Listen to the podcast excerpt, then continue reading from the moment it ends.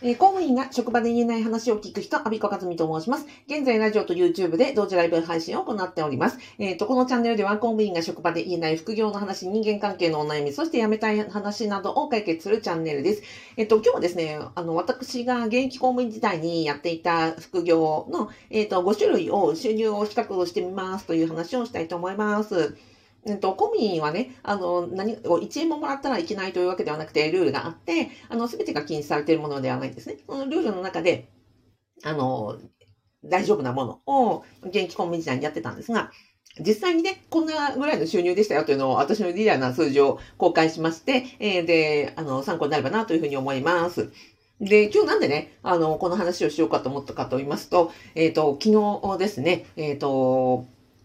私が、うんと、物件の、あの、不動産をね、えー、区分マンションを買いまして、その、えっ、ー、と、賃貸契約が開始され、えー、家賃、お家賃3万2千円が入る見通しとなりました。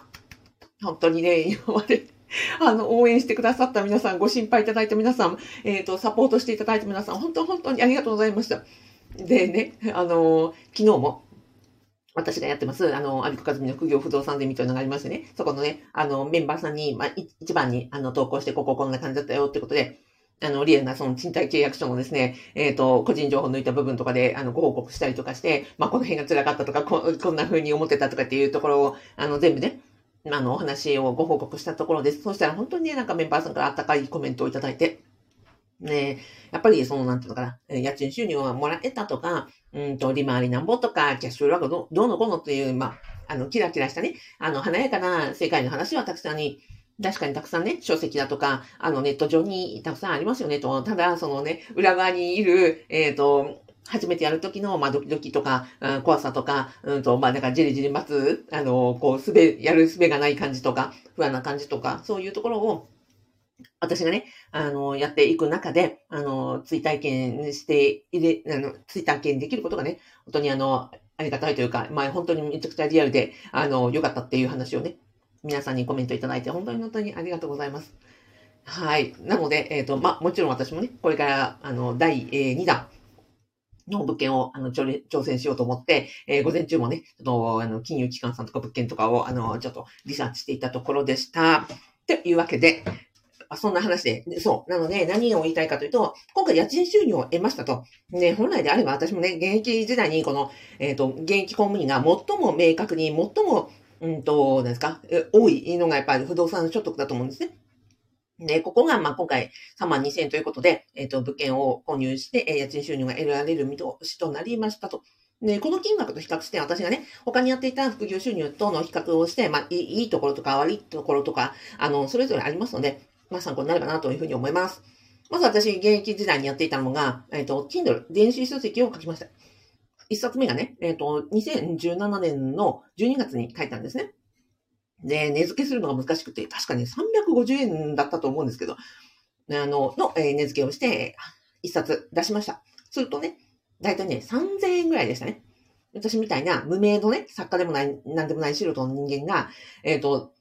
Kindle、うん、電子書籍を Amazon に出して置いとくだけで月3000円がね、チャリンチャリンと毎月入ってくるってものすごいことだなと思って感動したことを覚えてます。なので、あの、Kindle は、ね、出版自体も公務員できますしね、あの、匿名でもできますし、えー、ここは本当におすすめではあります。ただ、うんと、これはね、書くのは、書くのが難しいというよりは、やっぱり売るのが難しいですよね。あの、作家でもなく、一般、一一般人の人間が、うん、自分の書いたものを人様に読んでいただくって、やっぱ本当にね、あの、大変なことだし、逆に読んでくださってる方が本当にありがたいなという気持ちでいます。はい、というところが難しいところ。二つ目、ブログ。ブログはですね、私はね、結構本気で、あの、学びましてね。あの、ブログの師匠について学び、えっ、ー、と、2018年から在、職中からですね、もう、あの、SEO、えー、サーチエンジン、えー、最適化について、もう徹底的に学んで、本当に、あの、毎日毎日ずっとずっとずっとずっとブログを更新し続けるというようなことをしてました。で、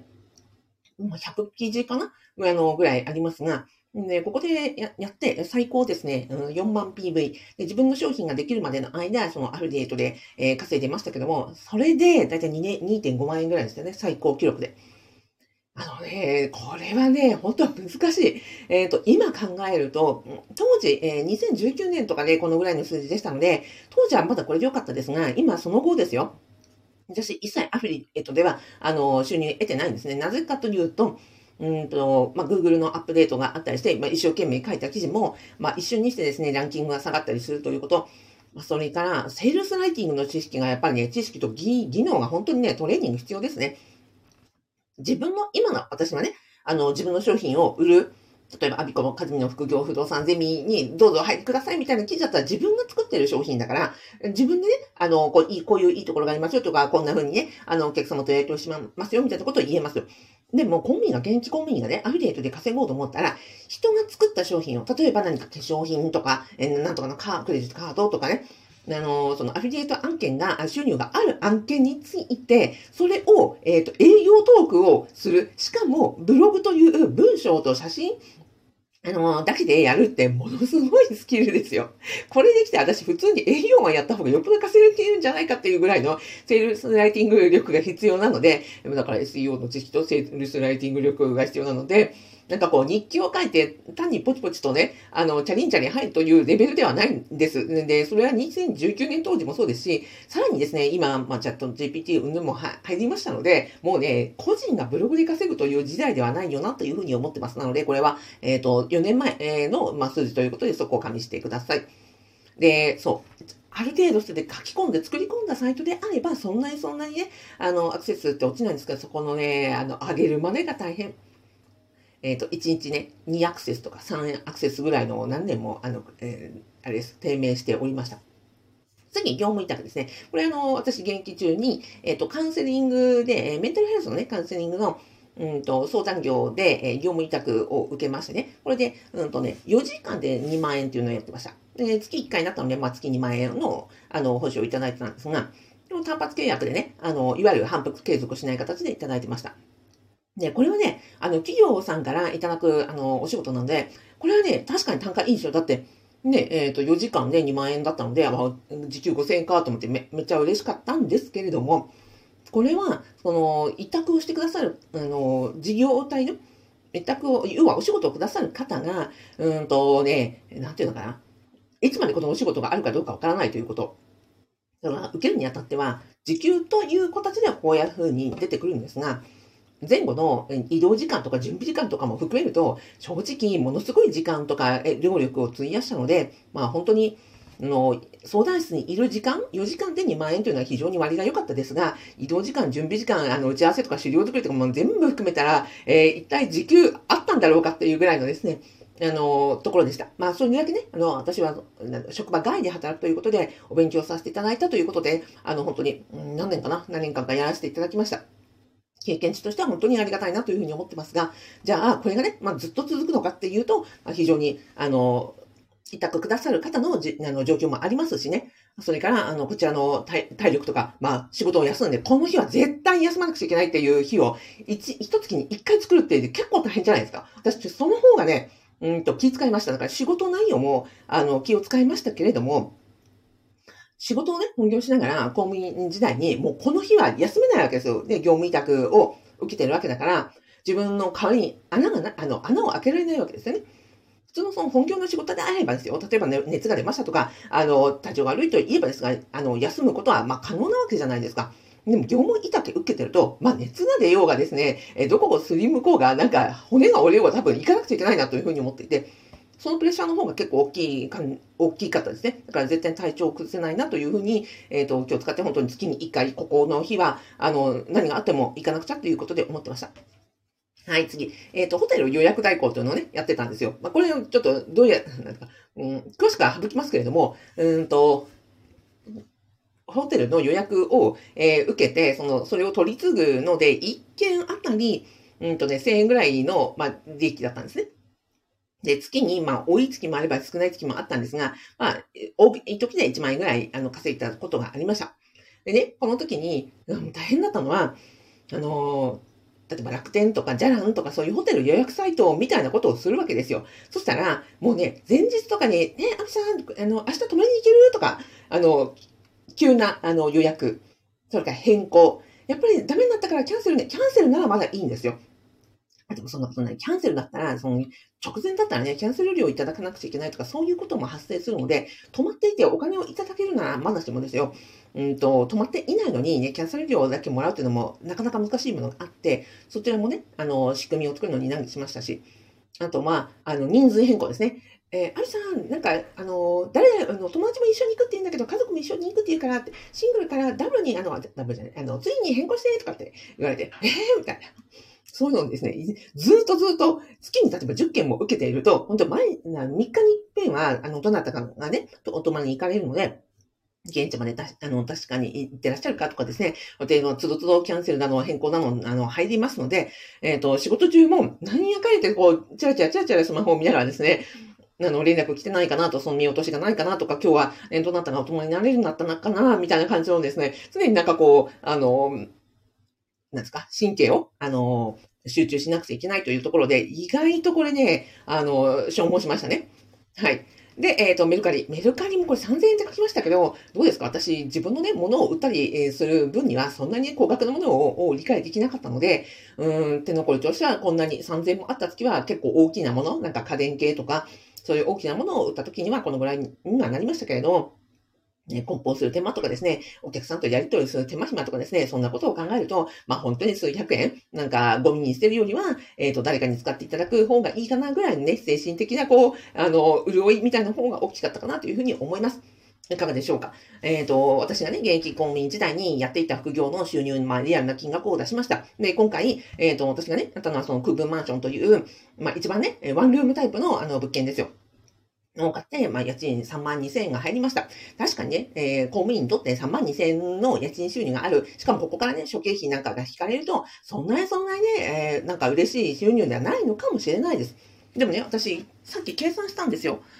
一回ね、こうやって物件を買って家賃収入を得られるような知識とか経験値とか、その、なんですか、うん、そうですね、知識、経験値、その、業界の、なんですかね、うん、中のことが分かったときに、一回やったらね、このずっと、例えばこの物件を持ち続ける限り、えっ、ー、と、家賃収入が入るわけで、まあ、老朽化して売却するとか、まあ、何かがあって売却したとしても、例えば同じぐらいの物件をね、また同じ、今回の、えっ、と、売却した金額で、まあ、同じような物件を買った場合、まあ、ずっとずっと、あの、年を取っても何をしてもですよ、あの、稼げるわけじゃないですか。3万2千円が月、えっ、ー、と、入ってきたらですよ。さっきね、年間だと38万4千円になります。結構大きくないですか？で、これを50年、私が今48歳なので、まあ98歳まで、ね、あの、特に区分マンション、あの、ワンルームマンションであれば、自分がね、なんかお掃除したりとか、あれこれ手間暇もかからないわけですよ。これをね、だから98歳まで、もし私がこういう形で、一部屋だけ持って、あの、おばあさんになるまでですね、やったとしたらですね、1900、えっ、ー、と、38万4千円の50年だと、1920万円になりました。大きくないですか？私結構びっくりして。1920万円かと。今のね、公務員の、うんと、公務員が新卒から定年退職まで働いたときに、うん、私、ノンキャリでしたのでね、ノンキャリは、うんと、働いた時の退職金って大体2000万、えー、ちょっとぐらいでしたね。まあ、今、どんどんどんどん目減りしてるので、あの今ね、ご覧になってる方が定年退職するときには、まあ、定年延長の部分もあるでしょうし、あの、テーブルがこう低くなってるのもあるでしょうが、まあ2000万円うん、私が、そう、商務係長時代に、時代に、えっ、ー、と、22歳からだいたい60歳まで働いた、なんか課長級ぐらいの人たちの、あの、退職金を計算すると、だいたい2000万円、2200万円ぐらいっていうのが、あの、相場でした。なので、今回ね、ワンルームマンション一つ部屋買いましたと。そしたら、それでね、えー、3万2000円の家賃、確かにそんなに大きな金額ではないかもしれませんが、これがね、えっ、ー、と、退職後もずっとずっとずっと、あの、おばあさんになってもできることを考えたら、1920万円の、あの、家賃収入が一緒に得られるってすごい大きいなと思って。ね、さっきご紹介したね、まあ、Kindle ブログ、業務委託、ね、ホテル予約、まあ、他のね、副業に比べてですよ、えっ、ー、と、ずっとずっと、まあ、家ってなくならないじゃないですか。で、例えば、インターネットが発達して、ブログとかね、Kindle とか、まあ、5年後、10年後、どうなってるかわかんないなとか、あと業務委託とかね、こういうあたりは、うんと、その、依頼してくださる方がいらっしゃらない限りは、えっ、と、収入がね、いつ途絶えるかわかんないわけですよ。ということを考えていくと、ね、家というのは、うん、物件がある限り、もしくはその人間がね、存在する限り、私は、あの、野ざらしで生活することは考えられず、不動産賃貸業というのは、まあ、ずっとずっとあるんじゃないかなというふうに思っていて、で、なおかつ現役公務員でも、えっ、と、5等10室までであれば、兼業許可もいらず、えっ、と、初版にね、何も言わずにできる副業として、のお勧めしていると、あの、いいですよということで、私はね、あの、オンラインスクールで、の不動産業についてお伝えをしたり、まあ、一緒にね、あの、経験値をシェアしてみんなで、あの、やっていこうよということでお誘いをしているというところでございました。はい。えー、そんなわけで、あ、な、何度も言いました。あの、秋川和美の副業不動産デミは、私がね、今回その3万2000円の家賃を得られるまでの、えっ、ー、と、意を曲折、えっ、ー、と、へこんだこと、へこんだこと、大変だったこと、などなども含めて、えっ、ー、と、まあ、本当にリアルに、リアルタイムにリアルなことをシェアしてますので、あの、大変好評でございます。えー、ご興味いただきましたらば、動画の概要欄とラジオの説明欄に、えっ、ー、と、無料動画セミナーをつけてますので、よかったらご覧になってみてください。でね、えっ、と、2023年7月19日、東京で、えっ、と、全国、えー、賃貸住宅フェアという、不動産賃貸業業界の、まあ、年一回一番大きなですね、イベントが東京ビッグサイトであるんですよ。で私もね、あの、札幌に住んで住んでますが、東京に行って、ファブメンバーさんとか、あとね、現役公務員の皆さんと、あの、リアルイベントをやろうと思ってまして、あの、それのご案内をね、順次しているところです。ね、これからメルマガでも、あの、いろいろイベントの告知とかしていこうと思ってますので、よかったら、あの、メルマガ登録の方も、あの、していただけますと、えー、リアルで、あの、気軽にですね、公務員が集まってトークできるイベントの、あの、ご案内したいと思いますので、ご興味いただきましたら、ご登録いただけると嬉しいです。はい。えーと、ではでは。ラジオでコメントいただきました。やすさん、ありがとうございます。ゆかさん、ありがとうございます。やすさん、家賃収入おめでとうございます。いや、ありがとうございます。やすさん、見守っていただき、長らく見守っていただきましたが、本当にやっとやっとでございます。ね、この話もちょっとまたおいおい、えー、詳しくしていきたいと思います。えー、和田博さんありがとうございます。鈴沢さんありがとうございます。川口社長、え5月19日新刊出ました。71冊目、おめでとうございます。えーと、川口社長、私も家賃収入はあります。お、素晴らしい。おめでとうございます。はい。えー、っとですね、和田博さんから家賃収入入ったんですね。おめでとうございます。パブを離れてしまって、えー、知りませんでした。そうなんですよ。和田博さんは、えー、っとね、えー、地方自治体の職員さんから、うんと、今年の春、独立されて、今ね、事務好きという、えー、の、起業されて、えー、事務代行をね、されています。和田博さんもね、あの、ツイッターで繋がってますので、あの、もし退職して、えっ、ー、と、あれですよ。うん、起業したい方、ぜひぜひ、あの、ひろしさんとも私とも繋がっていただけたらと思います。この間ね、あの、き、昨日ですよね、長期案件が受注できたということでね、本当にあの、ひろしさんの実直なお人柄があれば、あの、公務員からね、退職して、えー、起業して、えー、で、しかも事務の仕事でお仕事できるということをね、あの、実際に証明されたなというふうに思っていて、私も本当に嬉しく、あの、拝見してました。